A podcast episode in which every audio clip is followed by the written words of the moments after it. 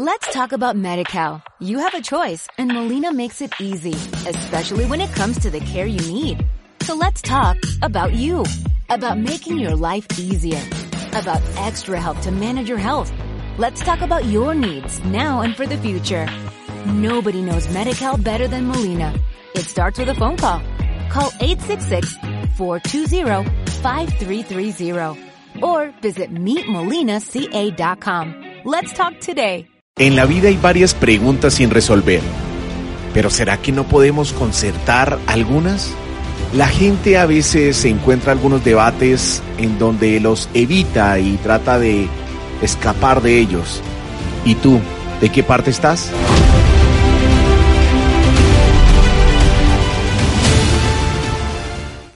Un saludo muy especial a toda la audiencia de Radio Amiga Internacional que nos escucha a través de www.radioamigainternacional.com, a través de todas las plataformas digitales disponibles, como en este caso en vivo y en directo a través de Facebook Live y YouTube. Eh, y nos pueden ahí escribir todos sus comentarios y otras plataformas también conectadas que ya posteriormente ustedes la pueden encontrar, como es en Spotify, iTunes y Deezer, ya un diferido de cada capítulo aquí en el contenido de Radio Amiga Internacional. Saludando a todos los que se conectan en este instante y por supuesto invitarlos a que a partir de este momento se pongan bien activos y escriban sus comentarios, preguntas, opiniones acerca del tema del día de hoy, que ya algunos se han enterado a, través de todas las publicaciones en redes sociales, que a propósito de eso nos pueden seguir como Radio Amiga Internacional en Facebook, Instagram, Twitter, en todo, mejor dicho, eh, que ustedes tengan concepto de redes sociales, ahí nos pueden encontrar. Asimismo, eh, le damos la bienvenida a todos nuestros invitados del día de hoy, unos repetidos, otros invitados nuevos y por supuesto, eh, aquí pues este servidor quien les habla, Juan Rubio. Recuerden que este programa es un poco en pro de la construcción de sociedad y es por eso que hoy estipulamos una pregunta muy importante y es acerca de la alimentación infantil. A veces se va para un lado donde decimos, hey, no, es que eso es culpa de los papás. Y por el otro lado, eh, damos un poco de carga a las industrias y dentro de esa pregunta eh, convergen varios temas, varias cosas que tener en cuenta y por supuesto hoy tenemos ese apoyo eh, de conocimiento y opinión eh, con nuestros invitados del día de hoy. Tengo uno en especial, eh, un, todos los, nuestros invitados son especiales, pero tenemos uno internacional y llama la atención porque eh, nos pusimos a, a, mirar muy bien su contenido y iba en pro de esa nutrición, de esa buena alimentación y que por supuesto estamos hablando de Cris Emprende, así aparece en redes sociales y pues mejor conocido, dicen acá en Colombia, en el bajo mundo, como Cristian. Es el nombre real de él y que nos va a hablar desde Bolivia eh, obviamente me recuerda la ciudad, hay nombres que de otros lugares que me, me complica un poco hablarlos porque no, no sé pronunciarlos bien, pero Cristian nos va a, a, hablar un poquito más. ¿Qué tal Cristian? ¿Cómo va todo? ¿Desde dónde nos hablas? ¿Quién es Cristian? ¿Quién es Cris eh, Emprende? Así muy corto para entender con quién estamos hablando. Hola amigos, ¿cómo están? Buenas tardes. Muchísimas gracias por hacerme parte de esta tarde súper bonita. Aquí son las 3 de la tarde aquí en Bolivia. Yo soy de Chuquisaca, soy de la zona del Valle aquí en Bolivia, como son tres regiones geográficas, estoy en el medio, ¿no? Y pues es un placer para mí poder ser parte de este programa, de poder conversar con ustedes, porque como bien lo ha comentado, yo hago contenido en la que cocino, en la que ayudo a las personas a aprender recetas fáciles, deliciosas y ricas, económicas y sobre todo eh, que vayan muy bien con el tema de la, de la salud, ¿no? De, forma indirecta. Entonces, aquí vamos a poder conversar un poquito de eso. Es un gusto para mí poder saludar a toda la audiencia colombiana. Un, un saludo de verdad desde Bolivia. Y pues nada, aquí estamos para poder conversar. Mucho gusto a todos. Gracias, Cristian. Eh, una, una pregunta muy corta. ¿Cómo le llaman de pronto a, a esos representantes de, de algunas localidades urbanas, de algunas zonas urbanas. Obviamente tenemos alcaldes, presidentes, pero de ahí para abajo, porque tenemos una representante de una localidad acá de Teusaquillo que ya estuvo anteriormente y es edil. Acá se le da esa palabra edil. No sé de pronto en Bolivia cómo se le llama. Eh, se les dice dirigentes de comunidades. Dirigentes. ¿Es diferente a líderes? De pronto líderes porque acá también está la figuración de líder. Eh, no tanto así Sí, es, es casi similar, es como alguien que les va a guiar a las personas a realizar proyectos o algo así. Bueno, en todo caso, pues les doy la bienvenida a María Camila Pinzón, Edil de Teusaquillo, aquí desde Bogotá, Colombia. ¿Qué tal, María Camila? ¿Cómo vas? ¿Qué tal este tema? ¿Te apasionó? Por, ahí vi que te apasionó el tema. Hola a todos, hola Juan, hola Luisa, hola Cristian, qué chévere estar en este panel, en este panel con ustedes, con nuestros eh, audientes eh, de Radio Amiga. Volviendo yo creo que a estas pantallas, un tema tan importante que es la alimentación para nuestros niños, también cómo nuestras familias y, y nuestras empresas deben contribuir, el, el conocimiento. Eh, hoy me enteré también de, este tema y me apasiona mucho porque pues eh, en, la, en el momento en, que en, el, en el cual nos encontramos tenemos que tomar esas medidas. Eh, son cada día más casos tanto de nutrición como de malos hábitos, como de, como de aumento de peso de nuestros niños y todo va eh, en la línea de, la, de lo que consumimos y de lo poco que conocemos el producto al momento de hacerlo o de no consumir cosas en casa. Entonces, nada, desde lo que se puede aquí en la localidad de Teusaquillo, muy contenta de estar acá en casa, que también es la Universidad La Gran Colombia, en lo que se pueda aportar. Juan, gracias por la invitación. Y por supuesto, falta la cuota de la casa, nuestra amiga, compañera, eh, lleva varios eh, días, tiempos y semanas y casi años aquí en Radio Amiga. Y es Luisa Fernanda, profesora, por supuesto, acá nuestra alma mater, psicóloga y bueno, y muchas cosas por detrás académicas. Así que qué bueno tenerte acá otra vez, Luisa. ¿Cómo vas? Hola Juan, ¿cómo estás? Hola Cristian, hola María Camila. Me encanta compartir este espacio con ustedes eh, y bueno, este tema de la alimentación infantil es supremamente interesante. También, Cristian, tengo que confesar que en este momento me encuentro también chismoseando un poquito tu perfil. Quiero aprender muchísimo de todo el conocimiento que tienes que transmitir. Creo que me parece más fabuloso cómo intentas conectar a las personas con la tierra, de dónde vienen, eh, esos alimentos que pues es, fabuloso. Entonces nada, Juan, aquí eh, muy expectante a ver cuál es la postura de nuestros panelistas. Perfecto. Perfecto, listo. Para comenzar de una vez en materia, no perdamos ya el tiempo en presentaciones. Creo que cada uno ya tiene su perfil fuerte. Creo que ya todos conocen a más de uno aquí eh, en Radio Amiga Internacional. Y pues Cris con sus redes, creo que es evidente que ya están siguiéndote. Y un saludo para todos los fans y seguidores de Cris emprende en este instante. Y es por eso que invitamos a todos los oyentes en este, en ese momento para que nos escriban, pregúntenos, salúdenos, denos su opinión acerca del siguiente tema que vamos a desarrollar hoy. Alimentación infantil. ¿Quién tiene la culpa en ese caso? ¿De quién es el problema? ¿De los papás o de las industrias? Y es por eso que vamos a comenzar este tema con Cristian y es hablando más eh, desde el punto de vista agropecuario y de toda esa inmersión industrial en el mundo.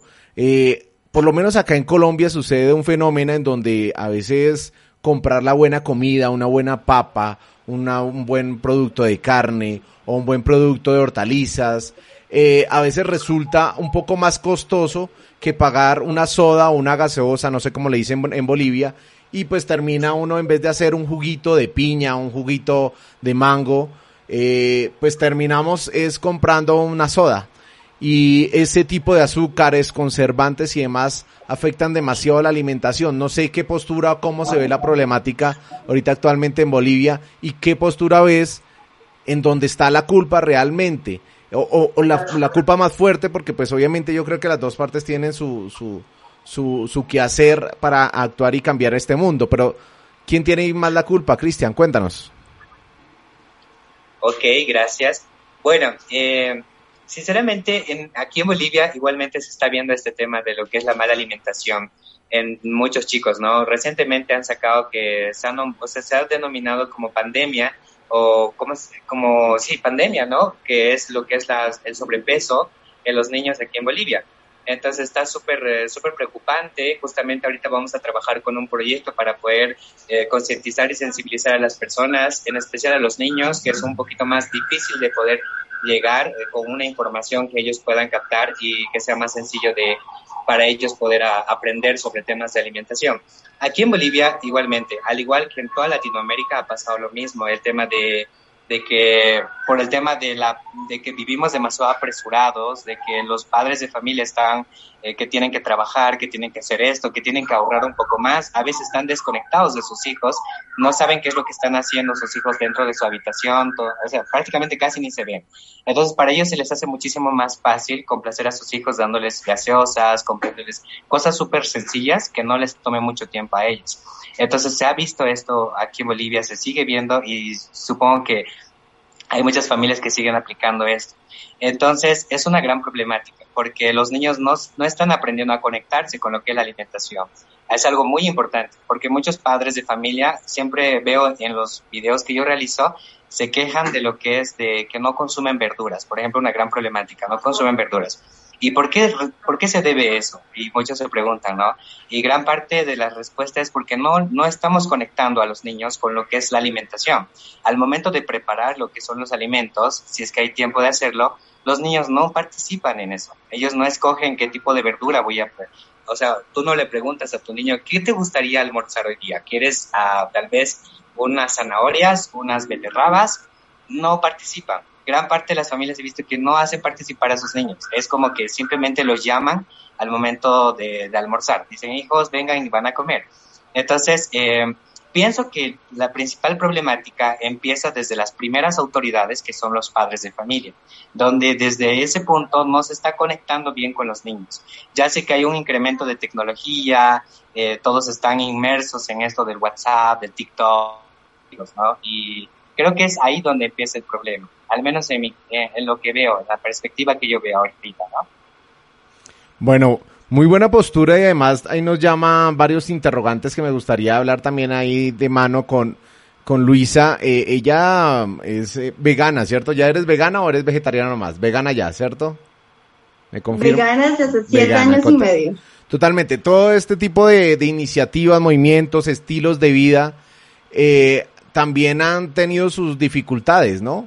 Como nos comenta también Cristian, de que usted consigue una soda más rápido, en vez de hacer, en vez de hacer un buen juguito, al una buena ensaladita, también pasa de pronto en este, en este tipo de, de, productos ya no proteínicos, bueno, ya tú, me, tú eres la experta en ese tema, eh, no proteína animal, perdón, la corrección, y, y, además de eso, pues se estigmatizan por alimentos muy caros, eh, poco accesibles, y es donde de pronto uno ve la convergencia entre el campo, que es digamos lo que nos muestra eh, Cristian a veces en sus redes sociales, y también la noción que tú dices, bueno, proteger el ambiente, proteger los animales y demás, eh, sería más fácil comer una lechuga, pero ¿por qué se vuelve más caro? ¿Por qué en teoría esa postura, aunque uno va de pronto a ir a hacer cuentas y no es cierto, pero ¿por qué esa visión, esa perspectiva de la gente de pensar que es más caro consumir sano, se puede decir así?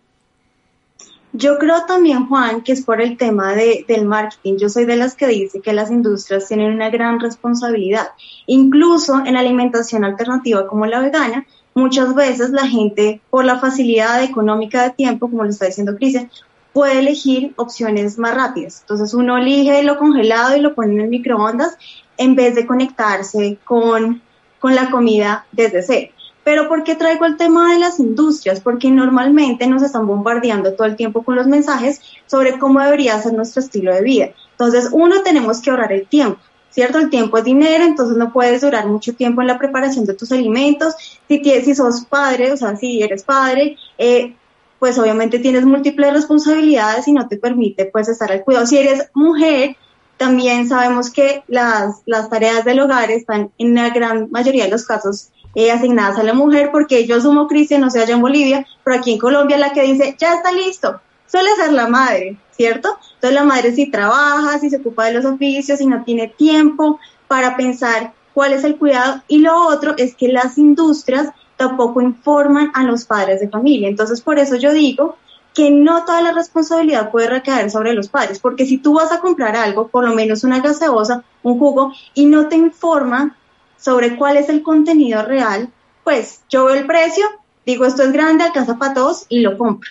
Entonces las industrias, eh, digamos que la perspectiva que yo tengo, tienen una gran responsabilidad para informar sobre qué están vendiendo. Y muchas veces a los niños, como tienen muchas caricaturas, colores, los niños comienzan a, estar atraídos frente a ese tipo de, productos. si ustedes hacen mercado con un niño o una niña, no sé si usted tiene sobrinos, hijos, siempre van a estar pendientes, yo quiero esto. ¿Y qué es lo que cogen? Dulces.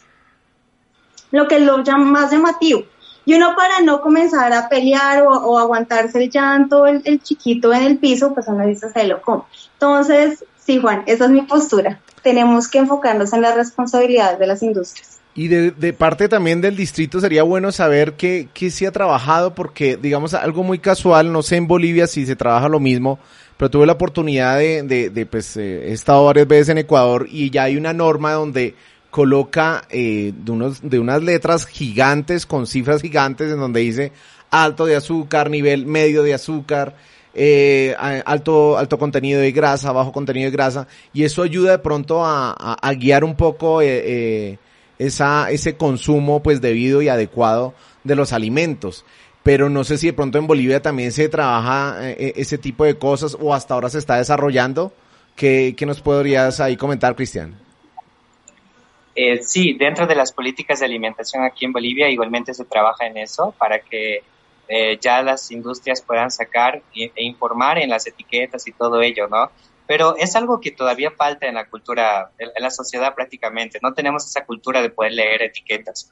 No somos mucho de estar viendo qué contiene, con, eh, cuáles son los ingredientes que utilizaron para poder hacer ese tipo de producto. Entonces, eh, todavía no tenemos esa cultura. Y es por eso que muchas personas no saben, por ejemplo, cuánta cantidad de vitamina C debes de consumir al día, cuánta cantidad de azúcar debes consumir al día, eh, cuál es la cantidad recomendada de consumir de sodio, por ejemplo, al día. Entonces, cosas como esas todavía nos faltan ir aprendiendo para que nosotros sepamos si el producto que estamos comprando realmente es realmente bueno, ¿no? Por más que ellos pongan alto en azúcar, bajo en azúcar, todavía no estamos leyendo completamente las etiquetas, las letras chiquitas, como dicen, no sabemos los códigos, por ejemplo, que tienen cada, cada eh, cada producto. Entonces, ahí, por más que te pongan bajo en azúcar, no sabes realmente si es algo que te va a favorecer, ¿no? Entonces, es algo que nos falta muchísimo. Y sí, las industrias ya están aplicando aquí en Bolivia para que nosotros podamos seleccionar de esa manera, eh, bajo en azúcar, alto en azúcar, todas esas cosas, pero como digo, creo que es importante siempre leer las letras, las letras chiquitas para saber si realmente es un producto que nos va a servir. Perfecto, ya por, ahorita ya avanzado el tema vamos a hablar algo de, de, de, se me pasa el nombre, pique a lo macho, no sé, ya de pronto Cristian me entenderá a qué me refiero, pero bueno, me gustaría preguntarle a María Camila también de parte del distrito del gobierno, por lo menos acá desde la capital de Colombia, en Bogotá, ¿qué se está trabajando al respecto? ¿Qué de pronto eh, ya se ha sensibilizado? ¿Qué, ¿Qué contestan las industrias? Porque a veces eh, cuando hay plata o cuando hay dinero, pues a veces es más fuerte y difícil manejar algunos parámetros y algunos cambios. Cuéntanos qué desarrollo y qué avances ha tenido al respecto. Bueno, Juan, eh, primero te digo la postura, yo creo que es de parte y parte. Eh, existe algo en Colombia que es el decreto ley eh, déjame 32 del 2005, que hace parte de lo que es la seguridad alimentaria en Colombia, es lo que legisla y está normado en cuanto a que te ofrezca todos los parámetros para que tú puedas acceder a una, tanto al, modo económico, tanto a la, forma en que estos alimentos que tú consumas tengan los nutrientes, te puedan llegar a, la línea de conseguir ese em, estatus o esa, o esa calidad de vida que tú tienes mediante la alimentación, que sin estar en el campo puedas consumir los productos eh, que se encuentran en la tienda y que estos estén regulados, claro está, por las normas comerciales y de distribución de alimentos. Dentro del distrito, yo creo que enfocado hacia la seguridad alimentaria, podemos ver procesos muy interesantes como lo son las minutas que manejan, digamos, en poblaciones eh, eh, vulnerables que se dan en los comedores comunitarios. Eh, se hace una tabla en la cual a nuestros niños de, estos comedores comunitarios se les brinda lunes, martes, miércoles, jueves, viernes eh, y sábados la minuta en donde ellos van a almorzar y se les da una tabla de nutrición de un, componente de una proteína, de, una, de un cereal, de, mm, bueno, todos los componentes del jugo, se les da como el tema de la tabla de nutrición, pero yo eh, en algún momento pude la, tuve la oportunidad de, de, ver de cerca el proceso y lo que tú decías, Cristian, es fundamental. Nuestros niños no están acostumbrados por la política del consumo o del consumidor a que los padres les inculquen a que les gusten las verduras, a que le guste más el jugo que la gaseosa. Y esto es un proceso que yo creo que tiene más de fondo de la casa. Claro, el tema comercial, el marketing que se maneja es muy atractivo, pero nuestros padres, y esto es una política que hasta el estudiante universitario y la persona del común toma como una política de vida Luego como estudiante universitaria de colegio, que en algún momento todos lo fuimos, uno se levantaba a 5 de la mañana, no alcanzaba a, desayunar, no desayunaba, salía y hasta el mediodía cogía un paquete de papas, una gaseosa y lograba sopesar esa alimentación. Ahora, con nuestros niños con menos recursos, solamente tenían una alimentación en el día, eh, que era de pronto el comedor comunitario y era comerse la sopa, botar los vegetales y pues ahí estábamos generando un tema de desnutrición totalmente visible o en el otro caso un tema de la hamburguesa, el perro caliente, el no sé qué, lo que nos puede generar más grasa, más problemas cardíacos, más problemas de, de, al corazón y no y lo, lo, que venimos a pagar no somos ni siquiera los 20, sino empezamos a ver los 30, 32, 40 y en la vejez estamos diciendo, ¿y yo por qué me enfermé? Es como la, la, la, la, visión, pero yo me paso fundamentalmente en la seguridad alimentaria y en el decreto ley, que de ahí se despliega absolutamente todo. Perfecto, muy buena opinión y además tener en cuenta que hay que conocer las leyes para también exigir ciertas cosas a las industrias. Creo que a veces no es eh, eh, ahí por lo menos ya empezamos a encontrar acuerdos en el día de hoy y dentro de esos acuerdos es busque las normas, busque guías, busque formas de, de, encontrar ese camino de una buena alimentación infantil. Pero bueno, nos llama la atención porque está muy activa, muy activa la gente. Un saludo para Luis Antonio Castañeda, saludos desde Bogotá, abogado de la Universidad de la Gran Colombia, a nuestro gran amigo y profesor Sergio Esteban Díaz Botero. Oye, muy buen punto con el tema de la elección de la comida. Eh, bueno, también nos comenta que creo que también es necesario que la ciudadanía aprenda muchísimo más. Hay que impulsar la agroecología urbana y permacultural. Así que invitamos a todos que nos escriban sus preguntas, sus comentarios, qué opinan. Eh, saludos, por supuesto, porque pues ahí está María Rojas.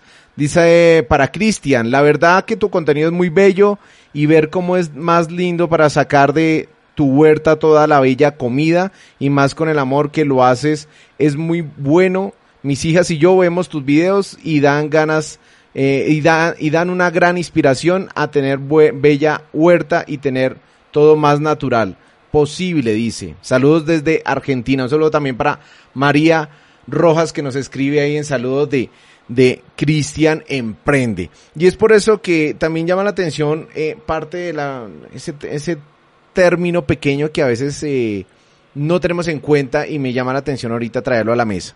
Y es la parte cultural, o lo que decimos acá en Colombia, idiosincrasia y demás. Me llama la atención, hay un plato muy interesante que se llama pique a lo macho. Explícanos netamente, Cristian, qué es pique a lo macho. pique a lo macho es un plato tradicional de, de la zona del valle que es de Cochabamba que es el corazón de Bolivia, es un departamento como que el centro gastronómico de Bolivia se podría decir. Y es un plato contundente porque tiene papa frita, tiene carne, tiene salchicha, tiene huevo, eh, tiene... Y, o sea, es como un plato bastante contundente para un día que tú dices, ah, hoy día voy a comer harto, ¿no? O sea, tengo mucha actividad física y me voy a llenar de mucho carbohidrato voy, y un poquito, o sea, le ponen un poco de verdura, le ponen el locoto, no sé cómo lo conozcan en Colombia, aquí el locoto le dicen, en, Perú le dicen rocoto, también lo ponen eso. Ese es el característico de pícalo macho. Le ponen eso porque es algo que te va a picar, es algo muy fuerte.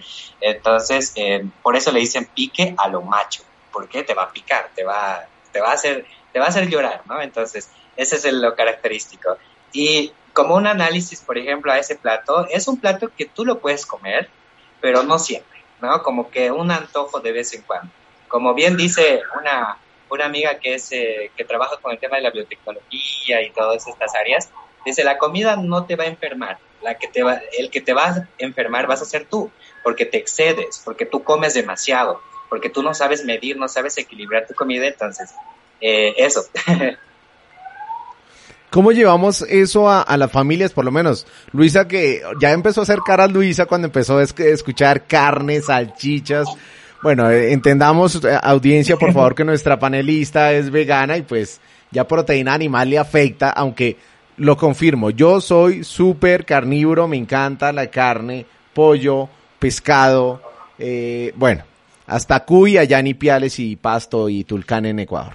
En todo caso, eh, ¿cómo podríamos llevar esa noción de, de, de no des, desmedirnos, ¿no? Porque por lo menos eh, eh, aquí en Colombia existe esa cultura de que si usted, bueno, de pronto ahorita ya no tanto, pero si usted está gordito, está bien alimentadito, no se muere, no se enferma. No sé si de pronto en Bolivia dicen lo mismo, ¿no? Es similar. ¿Qué dice Cristian? Sí, eso es muy similar. Aquí, por ejemplo, yo soy del área, de, del área rural, soy del campo, entonces eh, aquí es esa cultura de que si tu hijo está gordito, si que se le ven los rollitos y está súper sano, ¿no? Esa es la cultura que siempre se ha manejado. Y una problemática muy grande que tenemos aquí en Bolivia es que somos amantes de los carbohidratos.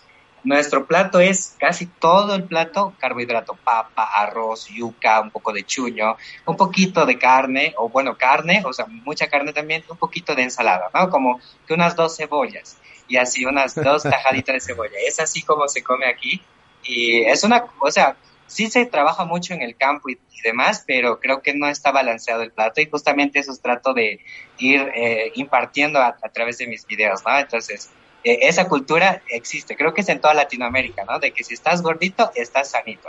Es una eh, creencia muy, muy equivocada. Y bueno, Eso de que, Juan, el, el comer eh, representa amor. Aquí las abuelas, por ejemplo, también cuando tú llegas a la casa, la forma en que te muestran el cariño y el amor es con un plato grande de, de comida. Eh, pero varias cosas quería de pronto añadir, Juan, y es haciendo referencia a ese tema cultural. Y es como yo aprendo a comer, también de esa misma manera lo estoy transmitiendo a mis hijos. Es un tema también de costumbre. Entonces, cuando decimos que los padres son los principales responsables, no entendemos que ellos enseñan como aprendieron.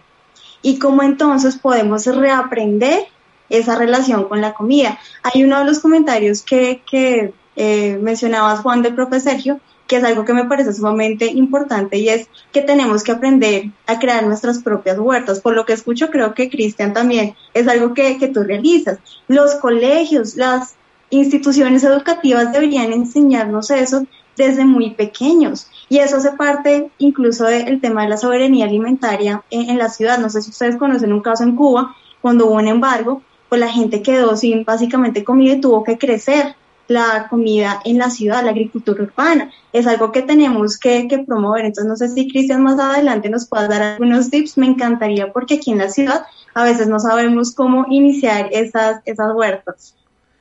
Bueno, Cristian, así brevemente, porque nos falta otros temas, pero sí me gustaría también ese truco. Una buena huerta. Fácil y rápido, claro. concreto.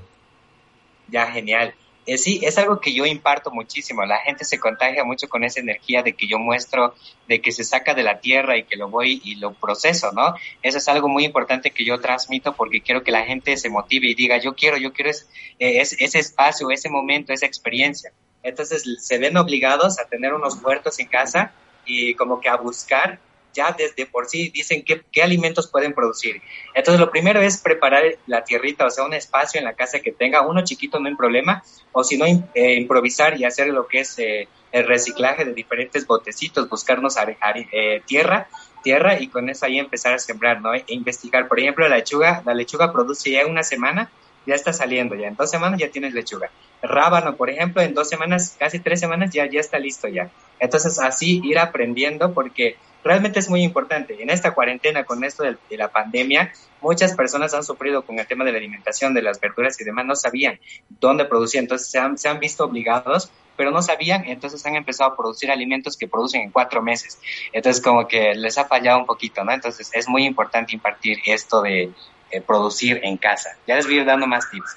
Pero bueno, podríamos empezar a, a, a exponer eh, como tal esos pecados que podemos decir alimenticios y vamos a poner en evidencia a nuestros panelistas en el día de hoy. Comencemos por las mujeres. María Camila, eh, cuéntanos ese plato eh, que se puede decir grotesco, poco sano, pero que tú consumes y no puedes evitar, no puedes decir que no, te lo ofrecen y no puedes decir que no. Cuéntanos, ¿cuál sería ese plato? Uy, Juan, yo es que le iba a echar una cuña a la huerta a galerías que habíamos hecho, pero pues eh, definitivamente eh, uno no se puede negar aquí en Colombia una hamburguesa doble carne con mucho, mucho, mucho queso. Ok. ese es el pecado. Aquí con el respeto de Luisa. Hamburguesita, bueno, doble carne. Luisa, eh, tengamos en cuenta, ¿no? Ya hay vegana y todo el asunto cambiarán los ingredientes. Pero mira, sí, mi, digamos, mi guilty pleasure, mi placer pulposo son las tortas, las tortas veganas, ¿no? Ahorita ya hay muchísimos emprendimientos de postres y hay una torta que hace poquito descubrí que tiene arequipe de almendras. Ay, santo Dios, ese, Juan, es mi, mi placer pulposo. Bueno, yo tengo otros más placeres más pesados, más ricos, digo, no, más pesados, más que ricos porque toda la comida es deliciosa, pues. Por si no se dado cuenta que está, no, no estoy como tan fitness, por ende amo la comida y amo comer y eso es, nunca va a cambiar en mi vida, pero bueno, delicioso. Me encanta desayunar de vez en cuando, de vez en cuando con humitas, que ya Cristian por ahí nos mostró en su contenido, que acá lo conocemos como envueltos. Acá envueltos sería como el término interesante. Pero bueno, esa comida culposa, Cristian, no te salvas. ¿Cuál sería esa que tú dices no es muy sana, pero definitivamente no puedo evitar? Uh, aquí en Bolivia tenemos muchos platos así súper contundentes. Por ejemplo, el pique macho, ¿no? Pero a lo que yo no me, no me resisto, por ejemplo, es un mondongo. Aquí le decimos mondongo, creo que en Colombia también hay mondongo, pero es una sopa de pancita, creo. Pero aquí es de carne de cerdo, es así como chicharrones de carne de cerdo con su ají y con su mote más, así con su cuerito de chancho, o sea, es súper pesado, es, es muy rico, eso sí, pero eso sí no me resisto, ¿no? y es poco saludable, eso sí, porque no tiene casi nada de verdura, simplemente es ají, chancho frito y eh, su pelado, y ya. Tenemos que amenizar, por supuesto, a nuestro invitado y, y, y averiguar algunos tips. Me dicen, bueno, más o menos cuánta eh, o, o, qué cantidad de variedad de papa hay en Bolivia, porque sé que en Ecuador hay, en Perú hay, pero Bolivia no se queda atrás. ¿Cuántos más o menos aproximadamente tipos de papas hay allá? Aquí en Bolivia, eh, a lo que he visto, creo que hay mil variedades de papa, ¿no? Mil variedades, hay muchísimas variedades de verdad. Excelente. Y también eh, les gusta mucho el picante, parecen unos mexicanos en la mitad de Sudamérica. Es interesante ese, oh, ese sí. tema. Eso sí, somos amantes del picante. Aquí le decimos yahua, es algo que no puede faltar. O sea, un, un, aquí hay esos chistes que dicen, comida sin yahua no es comida. O sea, ¿para qué? Para eso no como, dicen.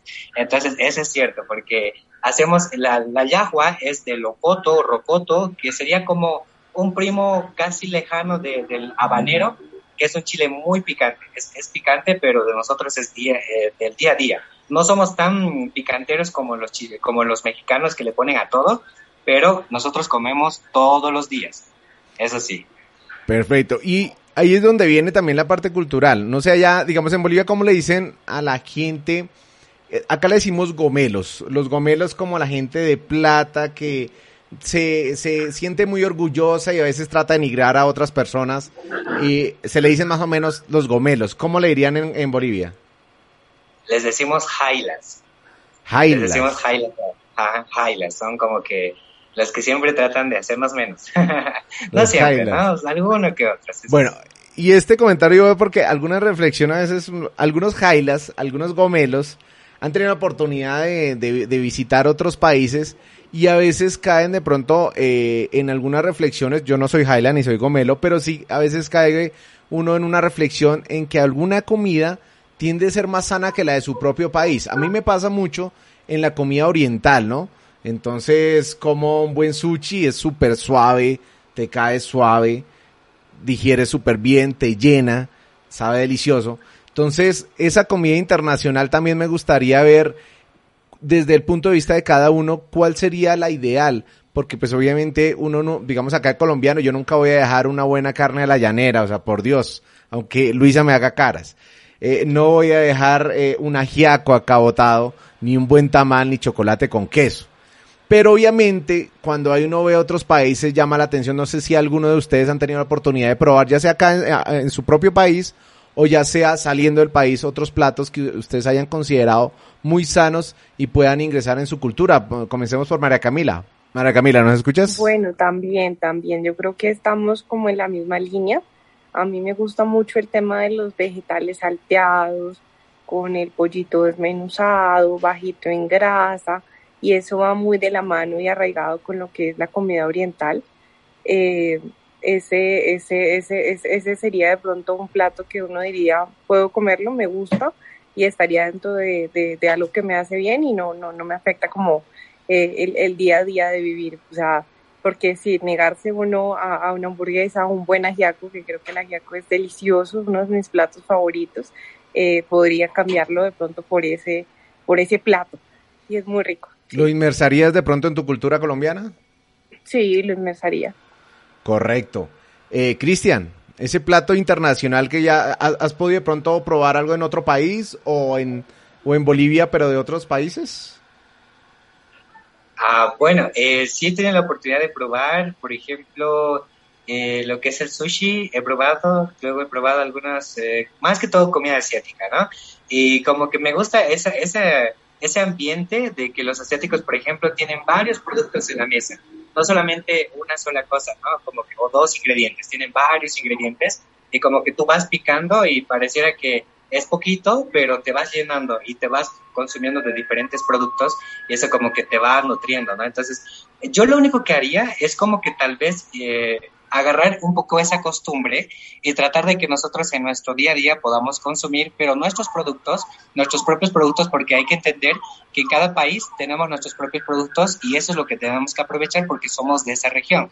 Entonces yo lo único que haría es adoptar, por ejemplo, la cultura coreana o japonesa, que aplica muchos, muchas cositas. Eso, eso nomás y tal vez irnos más en el tema de las cocciones, por ejemplo, no usar mucho aceite, e irnos por lo vapor, por, por las eh, comidas cocidas en vapor, eh, cosas como esas, ¿no? Entonces, yo creo que podría adoptar eso. Y Luisa, ¿qué inmersarías a, a tu cultura de, de, de, otro país? ¿Qué tipo de comida y demás? Creo que yo me adhiero un poco a la comida oriental, ¿sabes? Eh, Todos volvámonos chinos. Muchas opciones vegetarianas. En, dentro de la comida oriental, poco uso de lácteos, porque los lácteos tampoco es que sean lo más saludable, entonces pensando en ese aspecto de salud, sí, pero un, un, un tema que quería compartirles, Juan, es que curiosamente con el tema de la globalización también han existido cadenas que ya están en todo el mundo. Entonces ustedes tienen McDonald's, Burger King y muchas personas, estas personas gomelas que tú llamas, cuando viajan no prueban la cocina de la región, sino suelen comer en esas cadenas, que tampoco es que sea lo más saludable y también son muy económicas. Ahí como, como para añadir al debate. El tipcito, venga, la comida oriental nos, nos ganó, aunque de pronto un buen gazpacho, no sé, bueno, sería interesante eh, también tenerlo en cuenta. Bueno, le mandamos un saludo también a toda la gente otra vez, de nuevo, a que nos han escrito, a ver que se, si me lo permite aquí el celular. Eh, vuelve a eh, saludar María Rojas, es exquisito ese plato, me imagino que se refiere a pique a lo macho. En sí todos los platos de Bolivia son ricos. Saludo para Cristian. Eh, también saludo para Giovanni Guzmán. Saludos desde El Salvador. Muy buen contenido. Saludos a Cris, de Cris, perdón. Salud, buen contenido de Cris. Corrijo ahí para que no van a decir que dije lo que no era. Saludos a todos los que se conectan en este instante. Coméntenos, pregúntenos, ¿qué opinan ustedes? ¿Qué opinan acerca de toda esta alimentación infantil y todos estos movimientos y demás cosas que ha pasado. Ahora vayámonos ya porque el tiempo nos pasa súper rápido y es puntualmente a los colegios. Por lo menos acá en Colombia, eh, hay en los distritales, en los públicos, en teoría se trata de manejar una alimentación balanceada, eh, aunque hayan habido falencias por ahí, cuestiones de términos de vencimiento, cuestiones de cantidades y otros temas. Pero, ¿qué problemáticas eh, ha llevado de pronto por allá en Bolivia acerca de esa alimentación al colegio? ¿Cómo se trabaja? ¿Cómo se maneja? Ah, bueno, en el tema de la alimentación en los colegios, eh, sí hubo una gran problemática, ¿no? En el tema de que, por ejemplo, hay un desayuno escolar, pero no es tan favorable y no se, no se direcciona a lo que es la edad de los jóvenes, no se les da lo que son los alimentos eh, que deberían de tener, eh, les dan un plátano, les dan un yogur, eh, muchas personas piensan que yogur y plátano es lo más saludable que pueden consumir, pero hay que entender que, por ejemplo, los niños que están en, escuelas necesitan un, un, refrigerio un poquito más eh, eh, ligados a lo que ellos necesitan, como por ejemplo una proteína de por sí, alguna, no sé, por ejemplo, aquí hay muchísima quinoa. ¿no? Tiene bastante proteína, tiene omega, entonces, ¿por qué no unas barritas de quinoa, por ejemplo? Eh, tocó cosas como esas, entonces, mm, se ha visto que a pesar de que se implementen estas, este, este, desayuno, este desayuno escolar, que tratan de ligarlo para que los estudiantes puedan tener eh, una nutrición favorable, no les ha favorecido para nada. Aparte de que saliendo del colegio encontramos unos snacks por ahí de todo, que papas, que pollitos, que que de todo, ¿no? O sea, para escoger unas empanadas. Ahí, para, y, están desde un boliviano, que sería súper barato. Entonces tú puedes consumir eso y no es nada favorable. Además de que los chicos no van desayunados al, al colegio por falta de tiempo, porque se durmieron hasta muy tarde. Entonces, eh, eso ha hecho que muchos jóvenes eh, estén en el tema de lo que es... Hay muchos niños con anemia, hay muchos niños con sobrepeso, y aquí en Bolivia se ve todavía eso un boliviano, un boliviano creo que si no estoy mal son 500 pesos colombianos, si no estoy mal, para que se contextualicen. Es la mitad más o menos a comparación de Perú, que un sol son mil pesos colombianos. Si no estoy mal, un boliviano es son 500 pesos eh, colombianos, si me dice entender. Bueno, me enredé ahí un poquito. En todo caso, eh, la idea de, de, esto también es también eh, entrar a analizar la parte agropecuaria y la parte urbana también, que se no, se nos fuera a pasar en el día de hoy. porque Llega a pasar que usted en la ciudad, no, es que yo soy de la ciudad, pues vamos a McDonald's o vamos a un Burger King, pues, pues estamos en la ciudad, entonces por Dios. Pero si estamos en el campo, ahí sí de pronto le miramos esa hortaliza, esa lechuga, ese tomatico para comer. Eh, y, me llama la atención ese, ese tema porque por me, me, hicieron una acotación para hacer directamente a Cristian esa pregunta. ¿Qué opina de esa problemática entre collas y cambas? Ya ahorita la explicamos a Radio Amiga acá en Colombia, pero ¿qué, qué opinión le amerita esa problemática? Oh, es algo que aquí en Bolivia se ve demasiado, ¿no? Hay muchísimo regionalismo aquí en Bolivia. No sé si en los demás países también existe esto de que hay que tú eres de, tal lugar, que tú eres de este lugar, que los de, que somos de esta zona somos mejores que los demás. ¿No? Hay una controversia, siempre existe eso, pero son unas, unas cuantas personas y en ciertas épocas. Y después todos los bolivianos dicen, nos queremos, nos amamos, cambas y collas, nos tenemos que amar, ¿no? O sea, se ve ese, esa unión, pero en ciertas épocas luego como que te odio, como que cosas así, ¿no? Entonces, eh, hay una controversia, hay cierto regionalismo, pero son pocas personas. Eh, lo bueno que en estas generaciones ya casi no se ve mucho eso y al menos lo toman ya más como algo como un tema de, de comedia, ya, ya es como algo más de comedia y ya no lo toman en serio, ¿no? Ok, o sea, digamos, allá no sé, bueno, para que los oyentes de Colombia en este caso, de otros países, se refiere a, esos regionalismos, como decimos acá en Colombia, los de los paisas, los boyacenses, los costeños, entonces como que allá, collas y cambas, aunque allá tiene una connotación unida, entre de pronto racismo y cuestión socioeconómica, como que se une. ¿Me confirmas ahí, Cristian? Eh, en el tema de los collas y los cambas es más por, por, la región geográfica. Por ejemplo, aquí en Bolivia, no te vas, tú eh, a cada región que vayas, siempre te vas a topar con una experiencia diferente. Por ejemplo, en la zona andina, que es La Paz, eh, Oruro y Potosí, es completamente diferente. Es una zona alta y y es ahí donde se les dice a ellos que son collas, ¿no? Se les dice collas porque son de una, de una región andina, porque son más, eh, o sea, tienen raíces más indígenas y cosas así.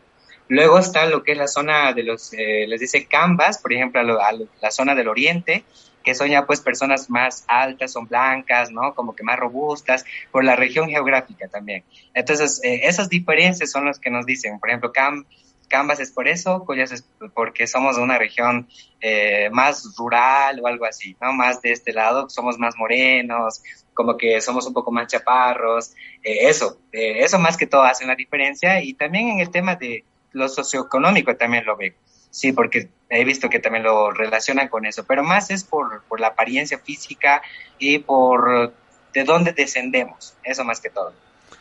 Bueno, en el día de hoy más que un debate, como lo postula como siempre, de qué parte estás y nos gustaría saber de qué parte estás tú eh, al oyente, al que nos está escuchando en este instante.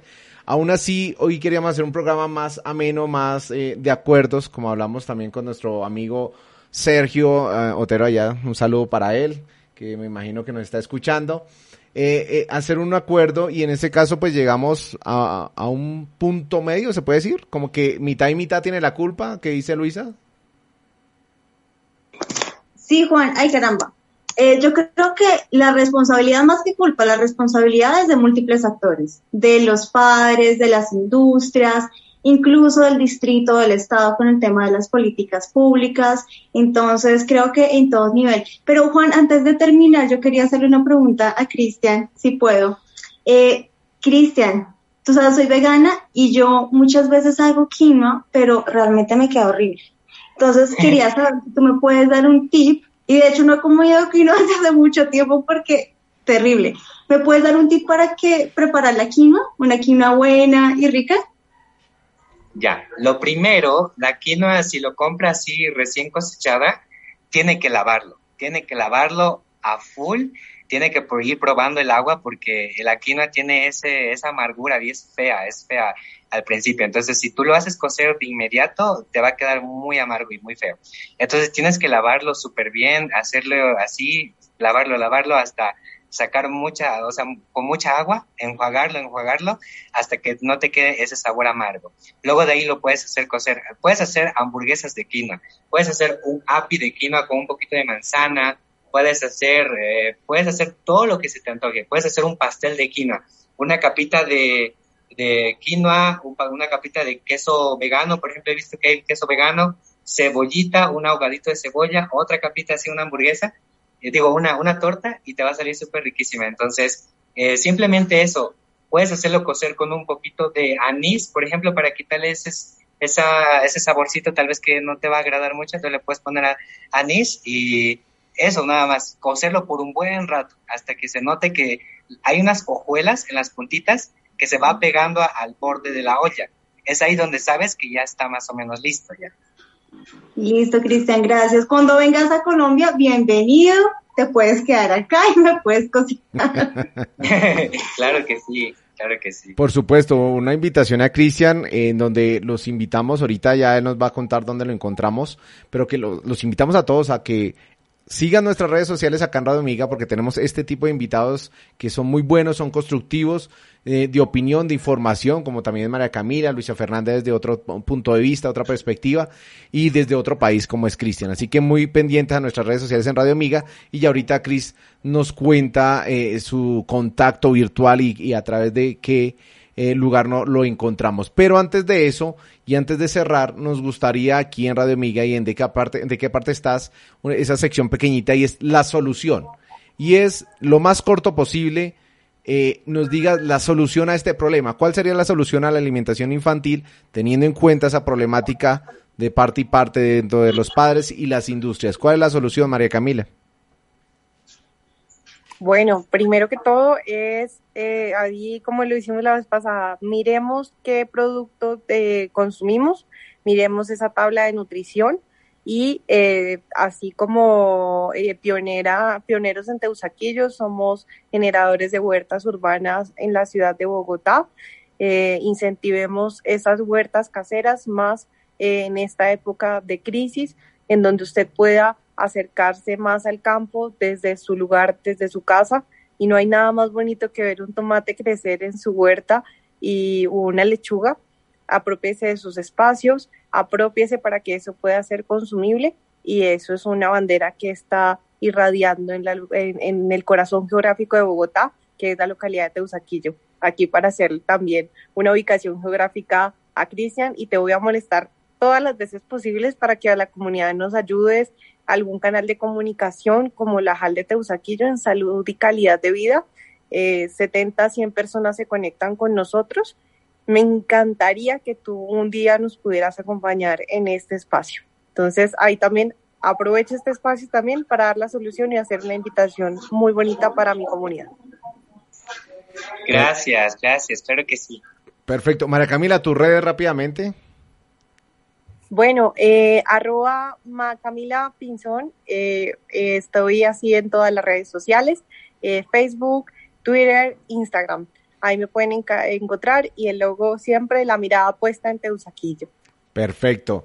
Luisa, cuéntanos esa rápidamente la solución y tus redes sociales. Bueno, además de lo que dice María Camila, del tema de las huertas comunitarias, yo le agregaría la responsabilidad social, corporativa o empresarial Creo que es algo a lo que también se te tiene que apostar. Y mis redes me pueden encontrar como Luis Insigna, yo uso más Instagram, entonces por ahí me pueden agregar. Perfecto. Y Cristian, esa, eh, esa solución corta pero contundente que yo sé que nos vas a dar todo un experto en, en, agroindustria, y ya, ya, le podemos poner ese, ese terminología. Cuéntanos, Cristian. Claro, claro que sí. Yo creo que la principal eh, solución es que nos podamos informar y darnos ese tiempo de de pensar que o sea, nuestro día está demasiado copado, ¿no? Hay que hacernos un horario para tener, para sacar un espacio de ahí una noche, un, un fin de semana y con toda la familia empezar a preparar. Eh, algo que yo veo, por ejemplo, en, las, en las redes sociales es que hay demasiada información que no lo aprovechan. Pueden aprender, a, por ejemplo, yo he enseñado a hacer una mayonesa desde cero en casa, eh, sin conservantes, algo súper eh, fácil, con cosas que tú lo puedes utilizar, económico que puedes ahorrar Además, una de las soluciones muy importantes es que puedan conectar a sus hijos con la alimentación. Conecten a sus hijos con la alimentación, háganles participar, hagan un almuerzo, un fin de semana, un churrasco, un asadito, lo que ustedes quieran, pero que los niños participen y que ellos puedan escoger sus verduras y eh, busquen opciones que no simplemente sean sopas de verduras, que no simplemente sean ensaladas de verduras. Hay muchas opciones, hay demasiadas opciones que les pueden dar a sus hijos ellos van a estar encantados y van a empezar a comer, a comer lo que son las verduras. Eso y a leer etiquetas. Hay que leer etiquetas, informarnos un poquito más de lo que es la alimentación, saber los rubros de la alimentación, todo eso, y empecemos a tener huertos en casa, empecemos a producir nuestros productos, ahí se van a conectar muchísimo más, y eso yo creo que es la solución también a todo, y equilibrar, equilibrar siempre nuestras comidas, no excedernos, no excedernos, eh, cinco, cinco tiempos de comida para los chicos durante el día, y, y así. Y mis redes sociales son, por ejemplo, yo me encuentro más en en Facebook y en TikTok, que es Cris Emprende con doble S, Cris Emprende, en Instagram también, y ahí me pueden buscar, en YouTube también. Perfecto, Cris. Ahí te, te agrego una pregunta, ¿qué se viene pronto para Cris Emprende, para que los seguidores también estén pendientes de tus redes sociales y por supuesto acá en Radio Amiga Internacional que también vamos a transmitir ese avance desde tu punto de vista también como, o sea, más allá de tu, cuál es tu profesión ahorita que estás estudiando, Cristian, o ya estudiaste? Eh, estoy estudiando nutrición y dietética. Sí, por eso este tema de la alimentación me gusta mucho compartir y de una forma indirecta, ¿no? Porque dentro de mi público, por ejemplo, en TikTok tenemos ya más de un millón de seguidores y dentro de todos esos seguidores eh, son muchos niños, son muchos niños de 13 años hasta 16 años que todos dicen, me, mandan sus fotitos de lo que prepararon, ¿no? Por ejemplo, hicieron, hicieron una ensalada, un arrocito, o sea, ya están aprendiendo a cocinar. Entonces me gusta mucho saber eso y ahí me pueden buscar y me gusta mucho enseñar este tema de la, de la alimentación. Correcto, ahí está nuestro gran invitado el día de hoy con nuestras amigas de la casa María Camila Pinzón Luisa Fernanda y el que les estaba hablando, por supuesto, nuestro invitado desde Bolivia. Eh, Cristian, se me olvidó la ciudad, no pude grabarme esa ciudad, ¿no la repites por favor? No me puede grabar ese nombre. bueno, les estoy hablando desde Chuquisaca, desde la ciudad de Sucre, que es la capital de Bolivia. Chuquisaca, qué bien, qué chévere. Y por ahí vi una chaqueta muy, muy interesante que he visto en redes sociales tuyas y por ahí en este momento la tienes puesta. ¿Qué tiene que ver esa, esa, eh, eh, esa ah, chaqueta, ¿qué le decimos? ¿Chaqueta o, es un emprendimiento. Ok, ¿qué más? Eh, ¿También es Cris Emprende o cómo se llama el emprendimiento? Ah, se llama, el, es un emprendimiento, es una marca de ropa que hemos sacado, es algo cultural, en la que, en la que queremos sacar eh, prendas, pero que tengan algo cultural, que los jóvenes, por ejemplo, tienen unos, unas sudaderas súper bonitas, pero que llevan una frase en quechua, ¿no? Y la marca de ropa se llama Asparo. Por ahora no estamos haciendo envíos internacionales, pero ya vamos a empezar a hacer eso. Eh, por ahora estamos comercializando aquí en Bolivia nomás. Bueno, pero se abre, se abre la puerta acá en Colombia, acá en Bogotá ya tienen las puertas abiertas eh, ahorita las empresas de envío, por supuesto, pues tendrá su costo, pero el costo vale la pena pagarlo por esa cultura y por ese emprendimiento. así como también te puedes enterar acá de nuestros emprendimientos acá en Colombia y, y, viceversa, enviarnos de aquí para allá. Gracias, sí, porque tenemos prendas aplicando los tejidos de aquí de Bolivia, porque algo, algo que caracteriza lo que es la zona andina es que las mujeres eh, indígenas de aquí son capísimas para hacer lo que es el tema del tejido. Sacan unos tejidos súper bonitos, así culturales, ancestrales, y ese tipo de tejidos los estamos poniendo a las prendas, entonces como que rescatando y no dejando morir una artesanía, una, una un arte, ¿no? Un arte que hacían antes, así que ya saben, muchas gracias por el espacio. Perfecto, no muchas gracias a ti, Cristian, por aceptar nuestra invitación, por responder nuestro mensaje y por ser eh, un influencer de valor. Eso yo creo que lo vamos a empezar a trabajar acá en Radio Amiga y es a trabajar a esos influencers, esos youtubers, esos líderes virtuales en este caso, eh, que sean de valor, que lleven eh, constructo, que construyan país y en este caso es uno de ellos que es Crisis eh, Emprende. Muchas gracias por participar acá en Radio Media Internacional. Seguimos en contacto, pronto te estaré molestando para otros temas, para seguir ahí conectados, por supuesto. Un agradecimiento para María Camila, para Luisa. El tiempo es corto, entonces pues no siendo más, les dejamos una última, un último saludo para Carmen Rivera. Dice, saludos para Cris Emprende, orgullosa de esa juventud, con esa juventud que va mostrando con dignidad las costumbres de mi país. Saludos desde Argentina, Carmen Rivera. En fin, bueno, por todo lado, muy contentos, muy activos en redes sociales. Y recuerden, como siempre, todos los miércoles a las 2 de la tarde, de qué parte estás, esas preguntas a veces incómodas, pero que siempre tenemos ese propósito de construir país, construir conocimiento y encontrar acuerdos. Muchas gracias a todos. Recuerden que están conectados en www.radioamigainternacional.com. Ahorita a las 4 de la tarde llega Click on Air con un programa ya obviamente en otro idioma, en inglés, porque es un, un, un, programa contextualizado para todos los países como es Radio Amiga Internacional. Así que muy conectados, 4 de la tarde. Mañana la tertulia, el viernes conéctate con Sergi, también hay con Luisa que está ahí conectada con nosotros. Entonces Luisa va a estar también el viernes a las 3 y 30 de la tarde en Conéctate. Para los rumberos con música latina en salsa y para que Cris, si le gusta bailar salsa, no se pierda ese sábado 6 de la tarde escuchar un programa especializado en salsa y en ritmo latino por William Pinson. No siendo más, mi nombre es Juan Rubio, nos despedimos y nos vemos el próximo miércoles a las 2 de la tarde. Chao, chao, nos vemos, nos vemos próximo. En la vida hay varias preguntas sin resolver, pero ¿será que no podemos concertar algunas? La gente a veces encuentra algunos debates en donde los evita y trata de escapar de ellos. ¿Y tú? ¿De qué parte estás?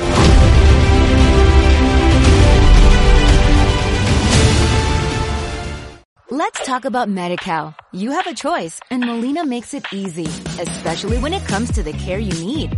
So let's talk about you, about making your life easier, about extra help to manage your health. Let's talk about your needs now and for the future. Nobody knows MediCal better than Molina. It starts with a phone call. Call 866-420-5330 or visit meetmolinaca.com. Let's talk today.